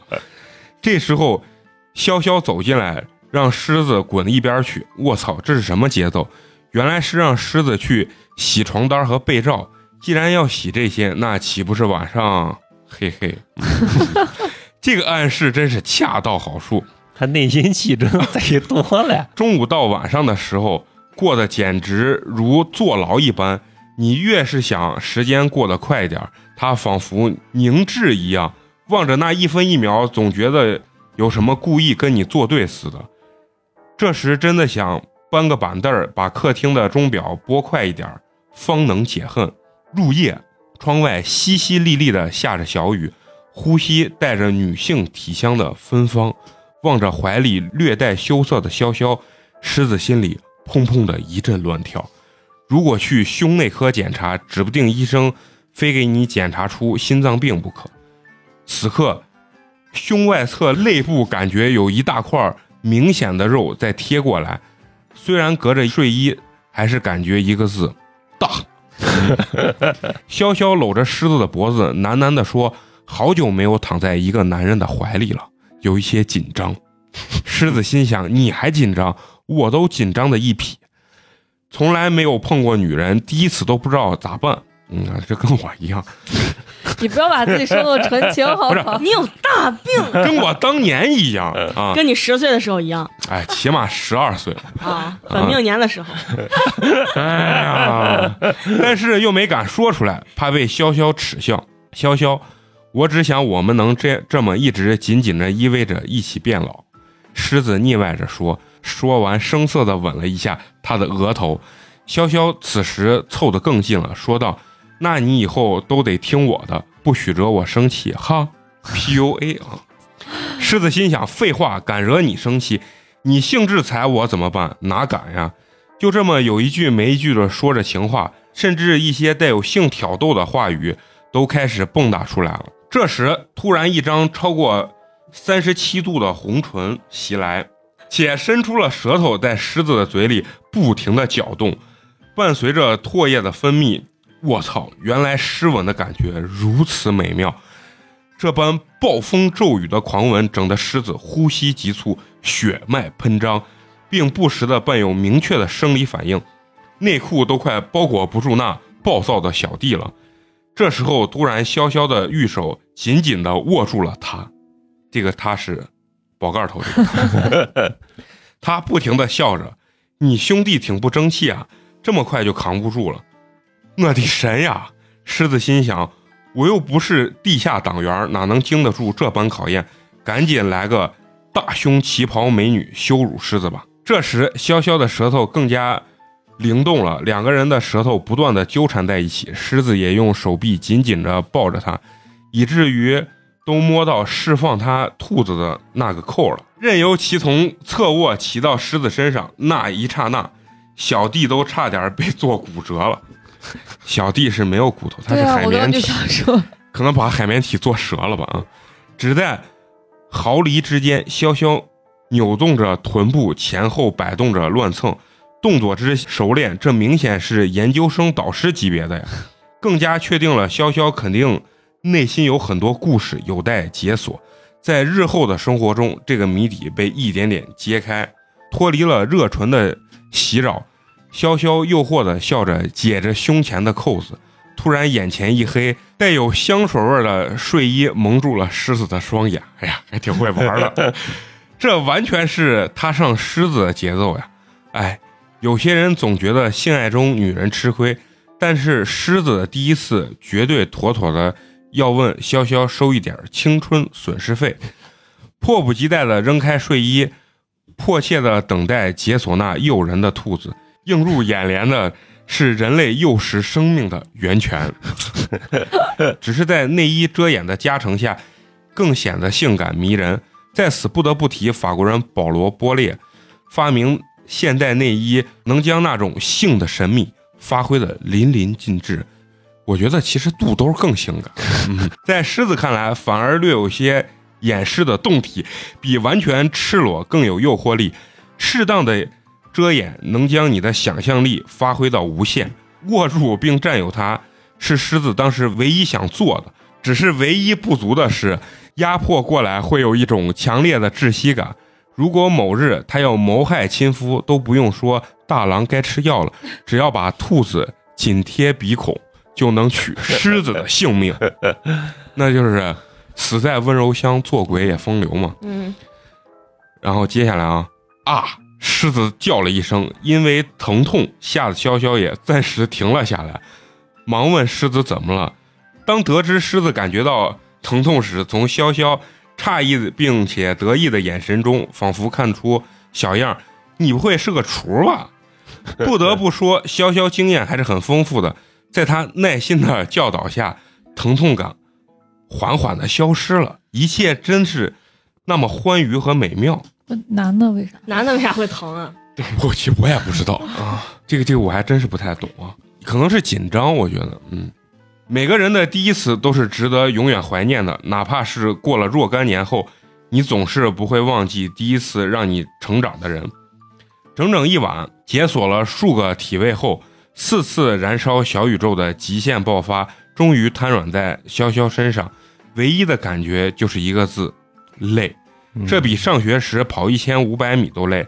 狮子至今都想不通，这么小的动作幅度居然能消耗如此巨大的卡路里。呃，也是第一次觉得早上起来腿是软的，精神乏力。怪不得日后在兰州遇到过一个美女，她说她恋爱一个月，硬生生把她男友榨干到体重下下降十斤。看来此言非虚。狮子轻抚着潇潇，顺滑着后背，它像一只温顺的小猫一样依偎在狮子怀里，喃喃地说道：“老公，你真猛！哎呀，哎呀，我操，这是赤裸裸的表扬啊！小样的，以后让你好好见识一下发威的狮子是怎么征服草原的。这多少有点吹牛逼了，知道吗？人家只是配合你演出啊。”当狮子问起他为何经验这么丰富时，潇潇打趣道：“要牢牢抓住男人，必须就得厨房是主妇，床上是荡妇。”现在想想，貌似有几分粗鄙的道理。有了性爱后，就如同注射了毒品，让人欲罢不能。甚至晚上，狮子悄然地看着电视，潇潇洗澡出来，穿个诱惑的内衣。呈现出玲珑剔透且散发体香的胴体，坐在狮子边漫不经心的涂抹着护肤品，这哪里是护肤啊，完全是赤裸裸的诱惑。当然，随之而来的必然就是卧室疯狂且满足的呻吟声。在死后那段时间，一盒工具真心用不了几天。以至于药店老板十分会意且语重心长地拍拍狮子的肩膀，叮嘱道：“年轻人要多注意身体啊！”从他慈祥的眼神中，狮子似乎看到了他年轻时候的样子。接下来呢，从第十三章开始啊，是由咱们小菊给他们分享啊。第十三章磨合，不知不觉和潇潇在一起快半年了，有了性爱的加持，感情也是急速升温。有人说，爱是。做出来的，或许还真有几分道理，要不然怎么有夫妻性生活不和谐而离婚呢？磨合期和潇潇互相了解的更多，那深埋心中更多的猜测也逐步得到了印证。潇潇之所以动作之娴熟，也源自其过往丰富的情感生活。但是当他说出他离过婚的时候，狮子还是感到吃惊。嗯，但是听完整个故事的来龙去脉后，狮子觉得真心可以接受他离过婚。哦，是狮子一下这个故事的走向感觉要变了。但是疼爱到溺爱后，却很可能受伤的是自己，这是狮子当时万万没想到的。原来潇潇中专毕业后就去了广州和深圳打工，这几乎是当年四川、湖南等广东周边地区人的首选。毕竟同期长三角经济还是没有现在的这么发达，而他弟弟也在深圳当兵，自然姐弟俩的来往就比较频繁。没想到就在军营这所正能量满满的大熔炉里，却也不乏披着人皮的狼。这个人就是他的前夫，他弟弟的班长。哇塞，吴亦凡，赶紧！他弟弟在过生日的聚会中，这个禽兽却迷奸了他。正如影视剧本中所描写的一样，意外的怀孕也接踵而来，自然而然的接下来就是奉子成婚。但是那个禽兽竟然猪狗不如，在孕期都要泄欲。她一个外地弱女子嫁到潮州，怀着身孕还要在农田里插秧、做家务、伺候老人，晚上还要遭受丈夫的性侵。这样的男人，狮子真想给他裤裆里放颗手雷。稍有不从的反抗，迎来的便是无止境的家暴。最后的报应便是粉碎了他当爹的梦想。不过想想，这样的禽兽断绝子孙也是罪有应得。嗯，当兵的班长还迷奸，这应该报警。这都不能说出来，说出来咱都播不了。比吴亦凡还恶劣。嗯嗯。当时潇潇说完这些后，狮子心很痛，真的心痛，因为狮子长这么大，身边已婚的朋友什么的都没有一个人是这样伦理道德没有底线的。望着他泪水不停地滑向脸面庞，狮子不停地抽出纸巾帮他轻视着，并紧紧把他拥入怀中，在他耳边轻声细语地说：“我们永远在一起，永远，永远。”其实潇潇是很在意离婚这个事儿的，也曾经不止一次的问狮子，但是他真的是小看狮子当时的想法了。那个时候，狮子单纯的认为，第一次给了这个女人，就一辈子会好好爱她，直到两个人都变成耄耋老人，相亲相爱一辈子，才是对爱情最好的诠释。现在看来，狮子还是年轻啊，爱情的磨合并不是一时半点的事儿，而是需要长期谨慎经营的。有爱的滋润是美好的，但是伴随而来的也是当舔狗的开始，只是这种舔还能换来相应的回报罢了。也不知道是不是受过伤害，他变得越来越强势。都是狮子一味的按照领袖的最高指标按部就班，有想法有问题，大部分只能保留意见。这或许是受了某些遗传因素的影响吧。狮子不禁猜想，有这样的闺女，她父母是怎么教育出来的呢？也引向了他的家庭。嗯对，这狮子老哥每一章都埋的是伏笔。第十四章大考，寒冬将至，树叶枯萎，一片片依依不舍地离开树区，散落在大地上。狮子不喜欢深秋，总觉得失去了绿意的城市略带凄凉。和潇潇在一起吃完饭闲聊，结果手机短信声音响起，他扫了一眼，明显感觉有些吃惊。难道是发生什么事儿了吗？狮子不禁暗想：下周我老爸过生日，你请个假跟我一起回去一趟，你好好准备一下。潇潇急促地说道。听闻，狮子大吃一惊，见家长，擦，这样的大考，汗珠子都从鬓角流着流了出来，紧张的就如同进派出所要接受警官询问一样。该给谁买什么样的礼物，多少钱合适，穿什么衣着，甚至留什么发型，狮子都在思考着。就在思索之际，一双筷子敲了脑壳。潇潇说：“瞧你的呆样，估计猜到我也不知道该买啥。随后我给你写个清单，你就按照这个买。另外，在我家也别多说话，光听就好。”随后撇了一句：“反正你也听不懂。”桃园，一座湘西北美丽的小县城，隶属于常德市。这里可能最出名的就是民国的宋教仁了，别号渔夫。不得不说是南方的县城发展的就是好，因为毗邻珠三角，很多人都是去广州、深圳打工，然后寄钱回乡，大力发展当地经济。长途汽车站更是多趟开往深圳的大巴，整洁有序的街道，高楼林立，不乏多家大型商场。打车到了叉叉叉商务宾馆，狮子一愣，问道：“你家住这里？嗯，有啥好奇怪的？”潇潇略微不屑地回答道。我给你说过，出差住这家可以打折，你忘了？你还一直也捋查里查气的，你这声音。没忘没忘，只是以后是不是可以免费住？狮子打趣道：“想的还美，你把住宿费直接给我就好了，以后你随便住。”这明显的假公济私呀！家里生意钱都节流，这要是被他爸爸知道了，还不冤枉我白吃白住？之所以着急回家，潇潇进门才告诉狮子。原来他大舅趁他老爸过生日之际，准备让他回来相亲，所以才专门带狮子回来，准备一举挫败他们的阴谋。对于相亲这个事儿，后来他弟弟还曾经给我说过这么一个段子：判断他是不是要相亲，只要他妈妈说“儿子，今天中午不做饭了，你自己随便弄着吃”，他弟弟就会赶紧告诉他：“姐，你惨了，妈妈要带你去相亲。”我听后真的忍不住大笑。狮子心想：“你弟弟也真够逗逼的。”拎着和天下酒鬼酒，还有一些营养品，唯唯诺诺的跟在潇潇屁股后，心里一阵打鼓，生怕未来的老泰山给狮子眼色看。幸好有潇潇的提醒，别多说话，光听。有啥事儿我替你挡着。估计是潇潇因为狮子可能听不太懂常德话，怕狮子说错话得罪了长辈，才专门叮嘱的。走到天台阁楼。就望见一桌子十几号人正在那里推杯换盏，但是具体说什么压根听不懂。就见其中一个中年人冲着我们招手，并喊道：“雨儿快来！”湖南发音就是女儿的意思啊，就是雨儿，就是女儿的意思。嗯，狮子望着一桌子长者，有点呆头呆脑，一时不知所措。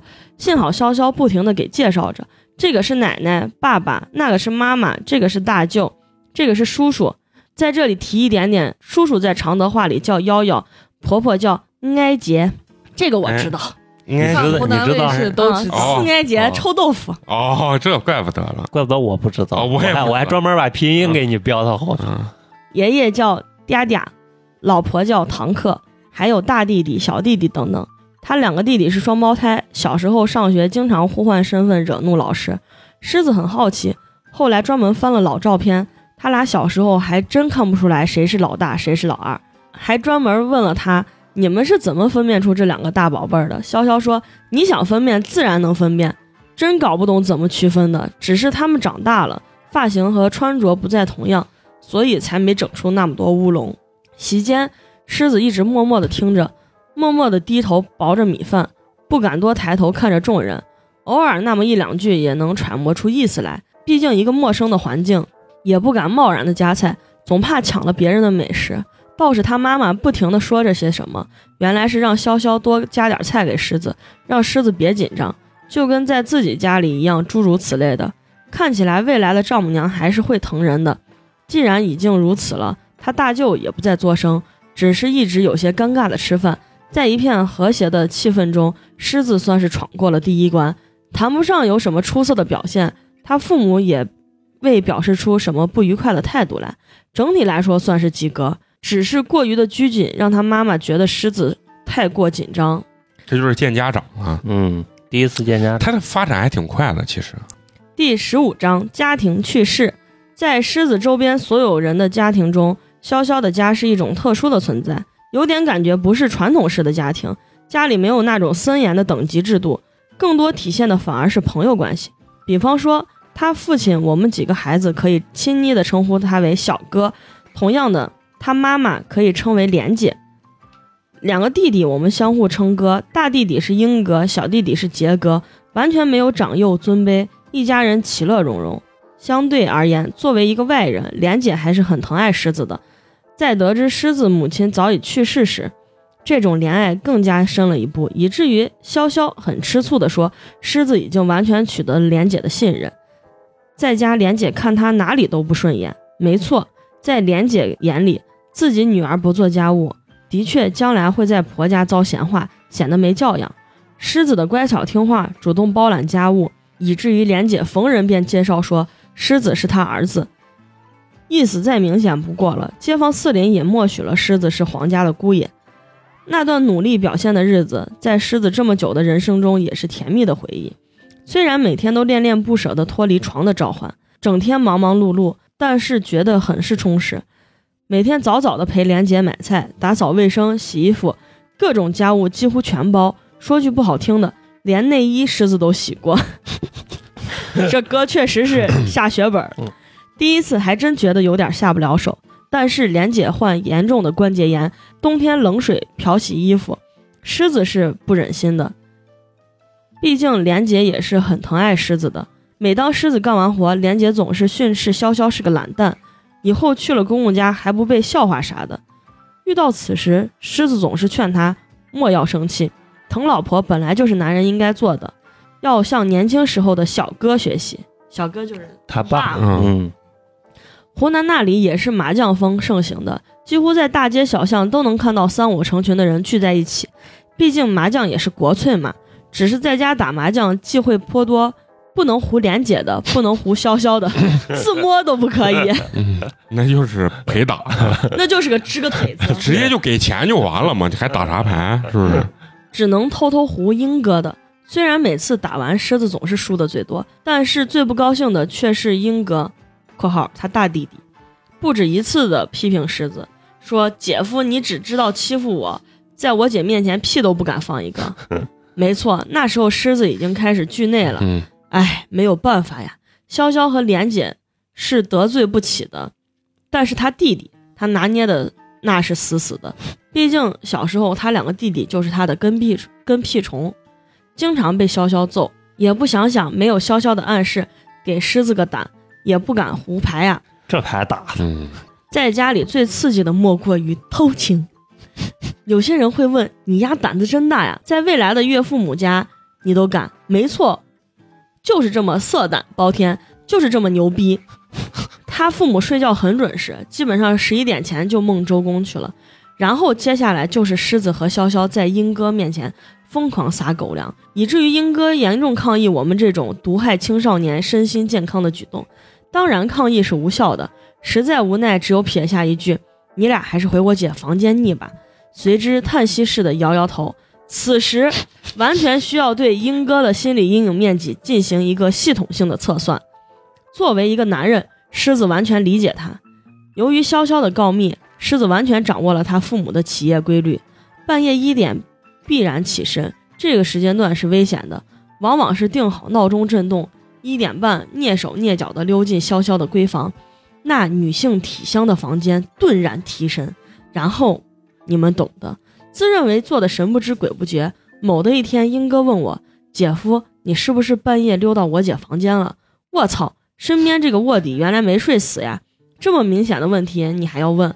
赶紧用两条芙蓉王收买了算了，赶紧用两条芙蓉王收买才算了你这事。你这一下就四条了，你 这在家偷欢总是伴有危险的，但是由于家庭管理的漏洞，他父母对孩子的要求就是只要不借钱不犯法，你们爱咋地就咋地。感觉是我爸妈。怂惯娃，嗯，为了逃过他弟弟的监控，也偶尔跑出去偷欢，真是觉得那段日子对做爱有巨大的瘾。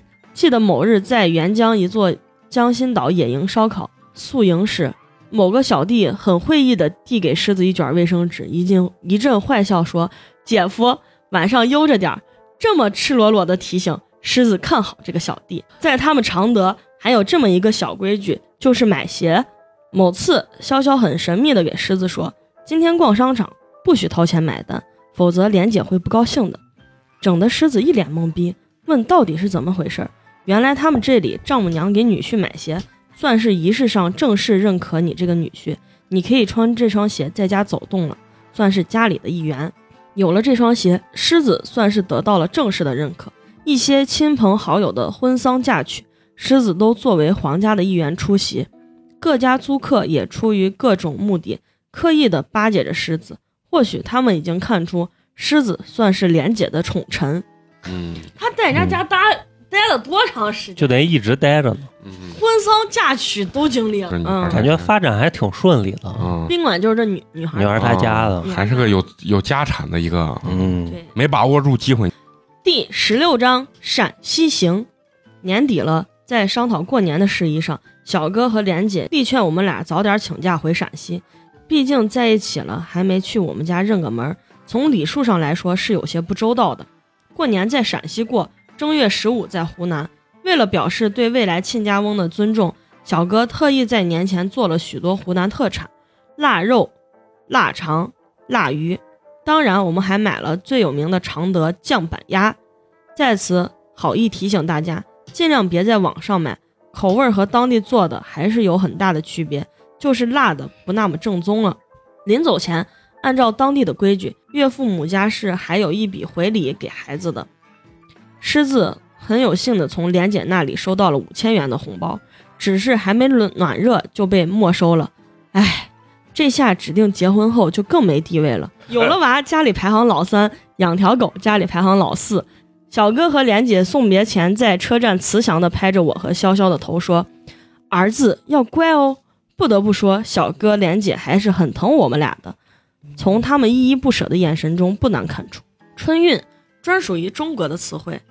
那个车厢密度一言难尽，想抢两张卧铺，那得使出浑身解数，托了各个朋友和熟人加价才搞到。湖南到陕西一千多公里，沿途饱经磨牙、放屁、打呼噜，这旅途三绝之侵扰，终于抵达了狮子的家乡。狮子的家乡在陕西一座风景秀美的四线小城，生活节奏很慢。到现在为止，狮子都认为那是一座很宜居的小城。在狮子当年的认知范畴内，只要是女方家同意，基本上亲事是板上钉钉了。可是，真心不愿意用这样的词儿。有时候老天故意拿你开涮一样，你越是这么得意，反而要给你迎头痛击，仿佛是要说小样，让你丫嘚瑟。其实按照狮子的预想规划，这段感情的进度已经完成了百分之七十五，剩下百分之二十五也只属于我们家这一块的，应该算是游戏 easy 难度级别的了。相比于潇潇他们家的，狮子家是不在一个层级上的。不论资产、人脉还是氛围，毕竟狮子的母亲去世多年，父亲一个人独居，丧偶后情感世界是孤独的，也造成了老爷子更加怪癖的性格。从这点上，当年狮子不是特别能理解，现在越来越能体会到老年孤独是多么的痛苦。没有强大的内心是不容易扛过老年独居的生活的。嗯长期缺少亲情，老爷子十分希望我们俩能整天围在他身边。或许是年龄代沟和一些三观上的分歧吧，聊天都属于那种干聊，干瘪的毫无营养可言，甚至都已经到了一问一答、录笔录的模式了，没有那种畅所欲言、随意发挥的空间。加上老爷子是不打牌的，看电视也以旧的时代剧或者秦腔啥为主，陪伴他看电视都是一种无趣的煎熬，完全没有兴趣。狮子感兴趣的是体育赛事、偶像剧、武侠片等，因为除了睡觉就是在家蜗居陪伴，即使陪伴也没有太多的话题可聊。数天下来，狮子和潇潇都极为不适应。按照狮子的正常想法，难得回来，也想带他见见过去的同学朋友，逛逛街，尝尝陕西的美食。可是，对于这些人之常情的想法，老爷子是不太赞成的。这就叫没有对比就没有伤害。在宽松环境下长大的潇潇也是一肚子怨气。潇潇确实也挺奇葩的。他爸可能，他爸可能就是想表达你们多陪陪我，嗯但是他又关键一天不让出门儿，你说这？嗯性格可能比较孤僻。嗯，对，潇潇不会做陕西饭菜，本想露几手给老爷子展示一下湘菜的魅力，也未得到发挥的机会，因为老爷子就喜欢吃面食，吃饭都成了严重的分歧。在狮子一再苦求下，潇潇硬是忍着，看着他每天少量的进食，狮子也是有着几分心痛。老爷子属于家长一言堂的主，一直以来都是以他为中心运转，在很多问题上是不会轻易妥协的。这个作为儿子，狮子太懂自己的父亲了。毕竟再怎么古板，儿子带来了未来的儿媳妇儿，一些基本的礼数，老爷子还是得照顾的。买礼物作为对他家的回礼，总是要有所表示的。逛街买礼物给潇潇是老爷子躲不开的任务，毕竟小哥还是带了不少礼物和礼金。但是由于南北文化的差异、性别审美的不同，最后居然吃惊的是礼物没选成，因为没有达成共识。对于这一点，狮子真是无语，只是安慰潇潇说：“回湖南前，你看上啥我全买，放心，不会让你受委屈的。”在有些演戏的和谐中，接近年关了，狮子的大哥也回来了。由于家里缺个母亲角色，狮子家的运转是有明显问题的。狮子大哥也是一个内向的人，所以基本上每天玩着网游，狮子看着报纸，潇潇看着书，老爷子看着电视，各自活在自己的世界里。但是每次给家里打电话汇报情况来看，潇潇抱怨不少，莲姐也在电话里不停地安慰我们俩忍一忍，实在憋得慌就回桃园吧。不难看出，莲姐不会因为潇潇在我们家受点委屈就迁怒于狮子的，毕竟在她眼里，狮子依旧是一个乖孩子。大年初三，狮子的大哥就借故逃遁了。假和谐的戏，对于他这样的群演也是不能胜任的。狮子也借口初六要上班，得提前买票等看似荒唐的借口逃之夭夭。嗯，嗯，这家庭家庭氛围确实还是有些压抑的，就等于嗯他回家之后是是一个特别没有得到支持。嗯不太和谐的一个一个关系嘛。对啊，搞得这可能他这段关系又埋下了一定的这个伏笔。对，嗯，行，那接下来呢是由咱们花花为咱们啊分享最后的这几段啊。啊，第十七章冷淡。在经历了陕西不愉快之后，回到桃园，一切又回到了熟悉的轨道。给奶奶、叔叔等亲戚家拜年，也收了不少压岁钱。很不可思议，在我们那边，狮子自从上了高中后就没收到过压岁钱。没想到在潇潇他们家，只要是孩子都会得到长辈的祝福。也不知道是不是两个人在一起久了，还是受陕西之行的影响，潇潇也对狮子没以前那么腻了，感觉有点要进入老夫老妻的节奏。在某些分歧的问题上，虽然狮子依然迁就潇潇，但是潇潇总爱提在狮子家里受到不宠爱的礼遇。哎，狮子又能怎么说呢？对比一下家长对孩子的溺爱上，明显狮子是占了不少便宜的。小哥和莲姐从物质到精神上对狮子都是很疼爱。慢慢的，两个人在一起也有一年了。小哥和莲姐也旁敲侧击地问过我们两人的打算，一是事业方面，二是婚姻方面。毕竟我那时候和潇潇都已经快三十岁，也到了该结婚生子的年龄。那他俩这确实感觉像谈了很长时间。对，算是了。其实潇潇家对于结婚这方面，还是希望老爷子能来趟湖南，坐下来协商一下。毕竟作为晚辈，小哥跟狮子是不平等的。家长们说长辈之间的事，我和潇潇谈我们俩的私房话。但不得不说，老爷子奇葩个性。已经夏天了，似乎都已经忘记有我这个儿子，从户口本把狮子除名了一样。当狮子问老爷子打算什么时候来湖南坐坐，和小哥见一面时，老爷子却因为忙着自己找老伴儿放了鸽子。这个剧情大回转，直接把狮子干懵逼了。根本就不支持家里面。对，狮子曾经不止一次的告诉潇潇，只要我们两个人好，别的方面不需要过于在意。可是，毕竟婚姻不单单是两个人的事儿，而是两个家庭。潇潇说：“你爸那个样子，就算结婚了也过不安生。再说，我们家是嫁闺女，不是招郎，招上门女婿啊，不是啊，不是招上门女婿，还指望我们家千里迢迢到你们家舔着脸求你们家娶媳妇儿啊？你是有父母的，我爸爸不可能跟你说咱们结婚的事儿。你爸爸那样不管不顾的，是不是准备把我拖过三十岁啊？”本来狮子和潇潇都还比较爱去网吧泡，但是不同的是，狮子打一些单机游戏，而潇潇却专注于网络游戏。当年很有名的泡泡糖、冒险岛啥的，在现在看起来都已经弱爆了，但是在曾经那是风靡全国。网游最大的特点就是组团，当然对于他来说，仿佛就是进入了自己的世界。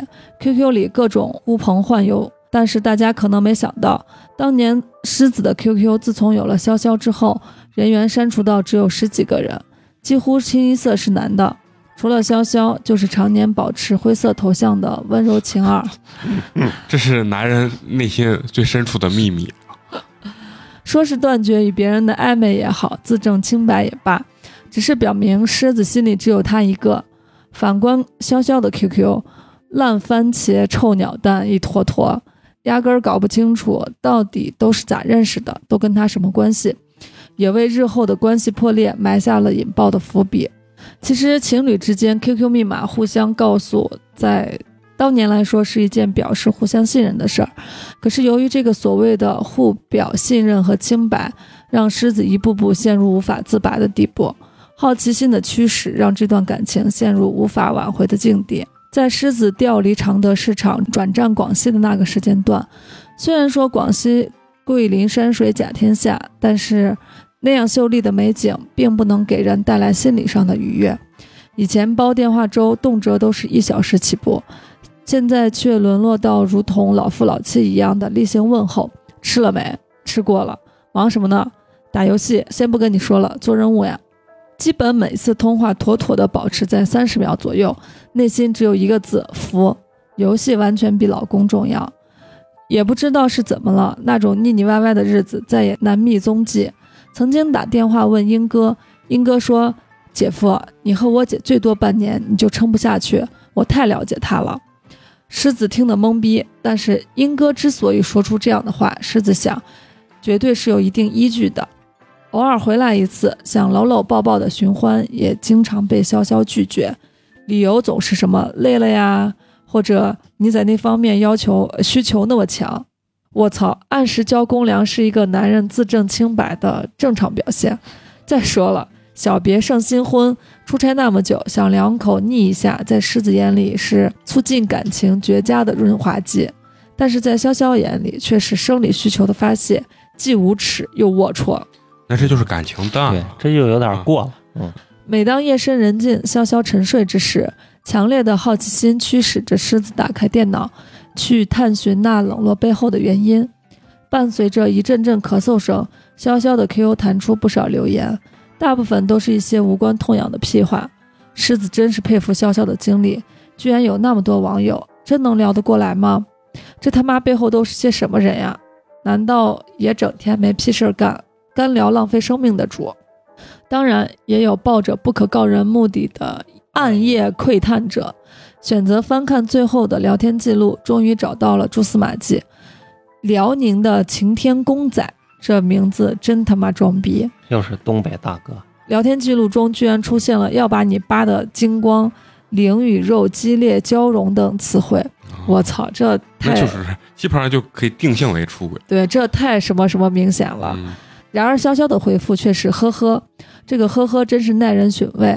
当时狮子脑袋就大的一批，没有正面应对，呵呵一笑，岂不是让对方产生无暇的遐想、无限的遐想？还有一个河南的小屁孩，居然是个高中生，聊天中明确表露要来湖南看他，还装弱智的咨询在我家怎么住宿的问题，什么一个人睡床或者打地铺，只是喜欢姐姐之类的。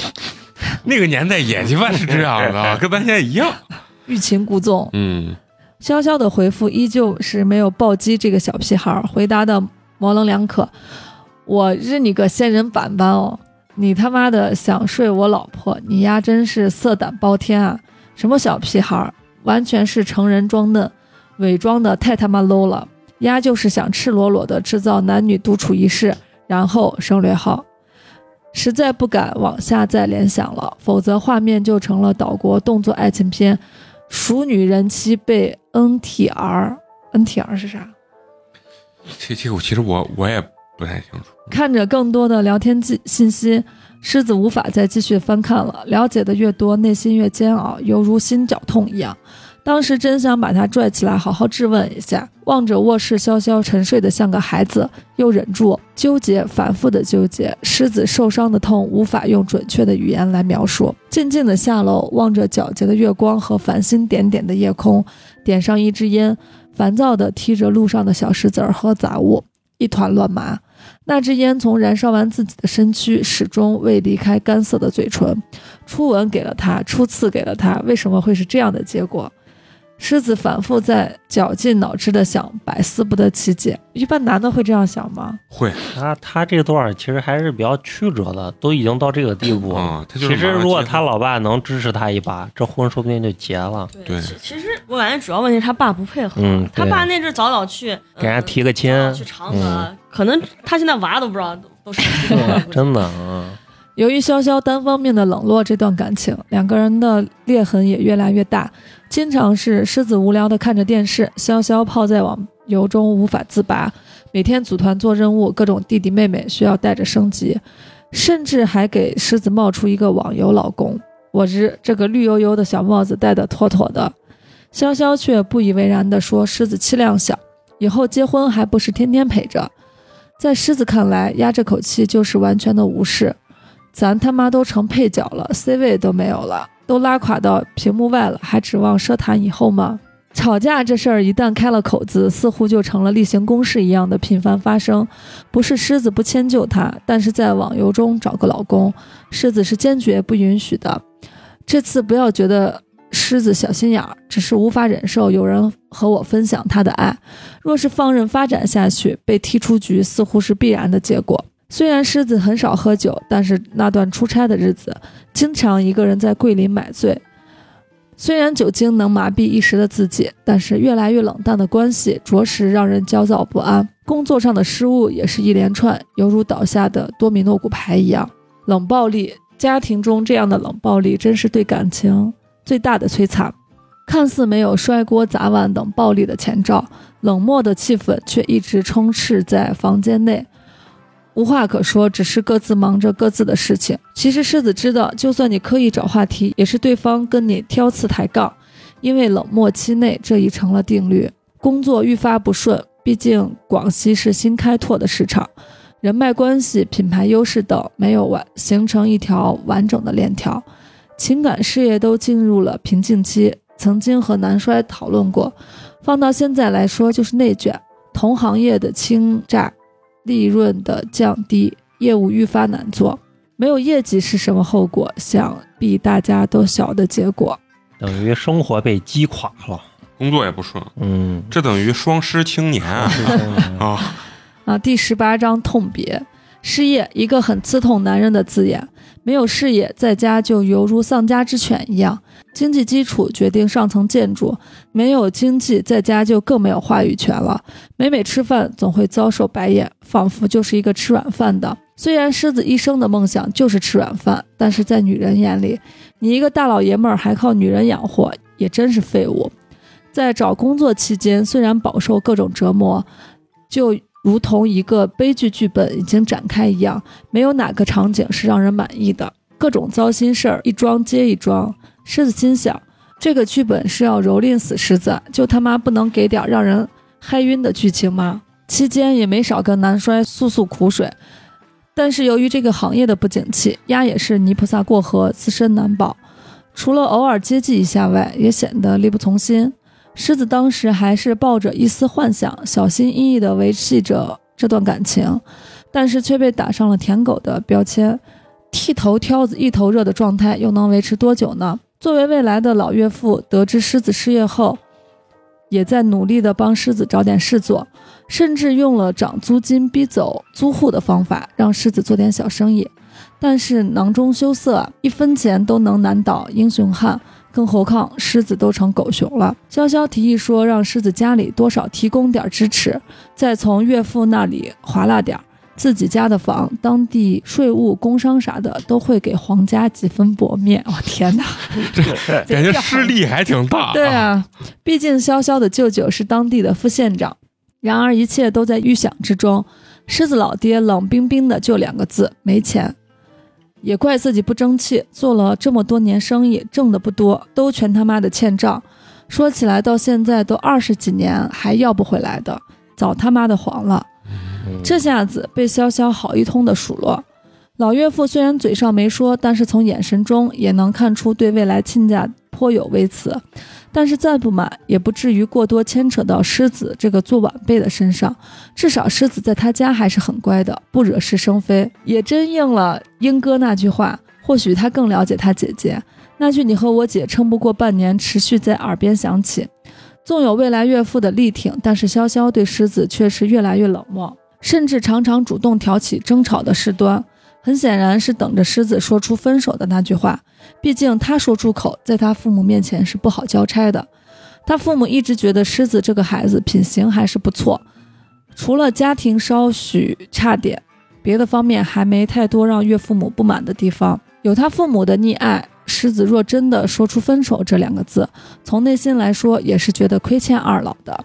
毕竟抛弃了他女儿，不再包容他，直接采用了这样的方式，显得那么的冷血和无情。或许唯一的方法就是冷处理了，回陕西吧，找个适当的借口罢了，不在湖南再接受他们家的恩惠，然后平静的分手，应该是最合适的选择了。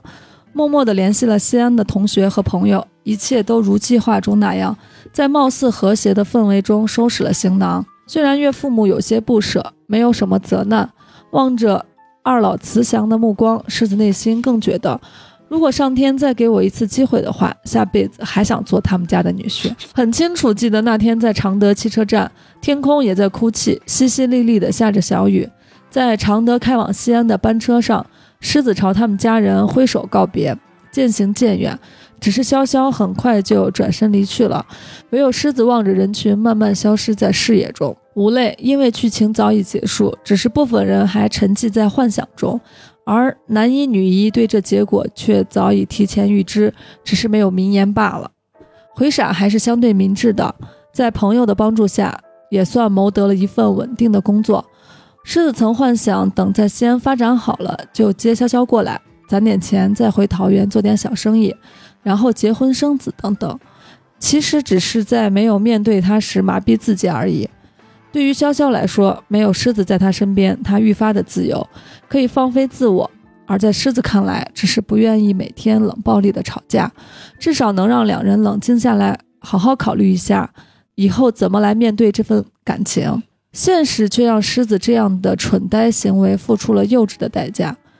冷静只是表面现象，电话里的日常问候似乎在潇潇眼里成了无尽的骚扰。最终，在一次激烈的吵架中，狮子嘴里蹦出了那两个字：“如果那两个字没有颤抖，我不会会发现和寂寞难受，这么说出口，再唱如开果是分手，事后，狮子也曾后悔，如同舔狗般道歉，对天发誓以后再也不干涉他的生活等等。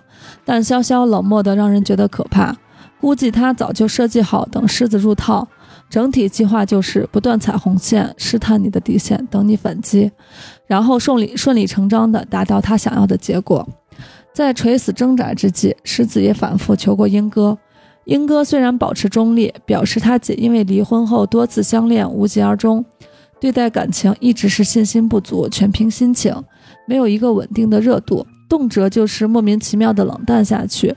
英哥说：“姐夫，你还记得我跟你说过你俩撑不过半年的话吗？”狮子听到此处，唯有无声的响应。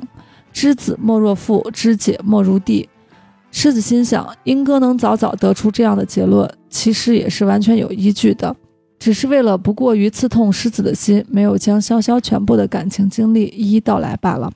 在离开湖南的一年后，狮子因长期未回湖南的家，打电话给妈妈报平安时，还故作镇静汇报着一切安好的消息，却听到那头妈妈慈祥的声音：“虽然你做不了我女婿了，但是妈妈仍把你当做儿子看待。想家了就回来看看吧，我和爸爸都等着你。”听到此时，狮子再也忍耐不住，泪水顿时不争气地涌出。许久许久，泪痕未干。时至今日，谈不上后悔，毕竟人生经历中少不了在风雨中前行，不接受点风吹雨打，在感情中永远只能是个长不大的孩子。潇潇一路珍重。全文结束。好，先给个掌声，给掌声，个掌声，掌声，掌声！确实是不容易。最后听到老哥最后这，其实还是挺为他感到，嗯，就是可惜遗憾吧，遗憾不知道这个潇潇人家现在咋样了？应该嗯已经结婚生子嫁人了吧？嗯，这都是我觉得潇潇这姑娘是啥啊？她肯定也是那种在感情中非常不自信，一旦遇到这种不被认可的情况下，他就看在网络中寻找一些那什么烂番薯、臭鸟蛋，然后来找一些他在情感中的这种慰藉跟弥补补偿。我觉得肯定是有这种原因的。然后所以说最后就等于从去了那个狮子老哥他家了，陕西之后，呃陕西之嗯。后，整个对这个情感就没有自信了。因为他爸那个态度，对。确实很过分啊。啊。他爸，那个态度让人家女孩会觉得你是不是看不上？没看上我对啊嗯，然后所以他可能后续的对他的冷淡呀，包括在网上找这些东西都是然后他又给这个狮子老哥提了一些要求，对。嗯然后这个狮子老哥可能跟他爸又协商不到一块儿，然后让这个女孩就觉得，那我在你心中也没一个什么位置。对，就是呢，她觉得可能感受不到爱，我就放弃了。对，这种人也是就是属于啥？一是内心不是那么自信，受过感情的伤他，毕竟之前你想他那一段婚那那一段婚姻确实是，那都该去看心理医生。而且可能那段那个时候他年龄也很小，对，对，嗯啊，一旦没有得到充分的这种认可跟爱情的话，他就他首先自我就放弃对，啊，他就不想再去接触，或者说再去努力这份感情，嗯，要不然他也不可能。他弟说他很长时间都无疾而终的这么一个状态，你看他弟都说肯定撑不过半年，因为热恋跟你平常是不一样的。你但凡有一点冷淡，这女孩自己接受不了，完了以后她更冷淡，那你俩这关系肯定慢慢。但是他俩这个嗯确实谈的时间还挺长。每次老哥的这个故事，我不管是哪个故事，我听完以后都觉得恍如隔世，嗯，因为他他的这个文章是比较完整的，所以说从他的这个前因后果啊，然后就等于带入了整个他一段这个人生经历啊，嗯人生经历啊，不管是从他的工作啊到爱情，都其实很完整，所以听完以后总有这种恍如隔世的这种感觉啊，这种状态。呀，要是这段成了，老哥现在的生活肯定是大不一样。也不一定很快乐啊，但是不管快乐不快乐，至少是人生的轨迹就会被明显改变。对，嗯，反正得不到的永远在骚动啊，你可能这种东西相见不如怀念啊，后面又碰见兜兜了，啊，对吧？都挺好，都挺好。嗯，嗯，行，那最后还是要感谢咱们老哥啊给咱们这个投稿啊，而且今天呢，一是狮子老哥的这个专场啊，二还有什么呢？就是说今天。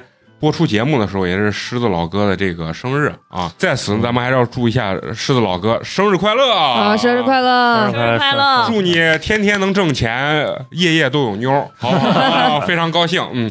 而且更高兴的是什么呢？狮子老哥不光给他们投稿，还自己给自己的节目进行捐赠打赏，对，自己冠名，自己播出，啊，自己冠名自己播出。所以说，咱要说一下啊，本期节目是由咱们狮子座忧伤独家冠名播出啊对，他为咱们送来了这个凉皮儿一碗，感谢，感谢感谢，谢谢谢谢。哎，他给他们留言是希望此次打赏能赶上八月四日那场个人专场节目。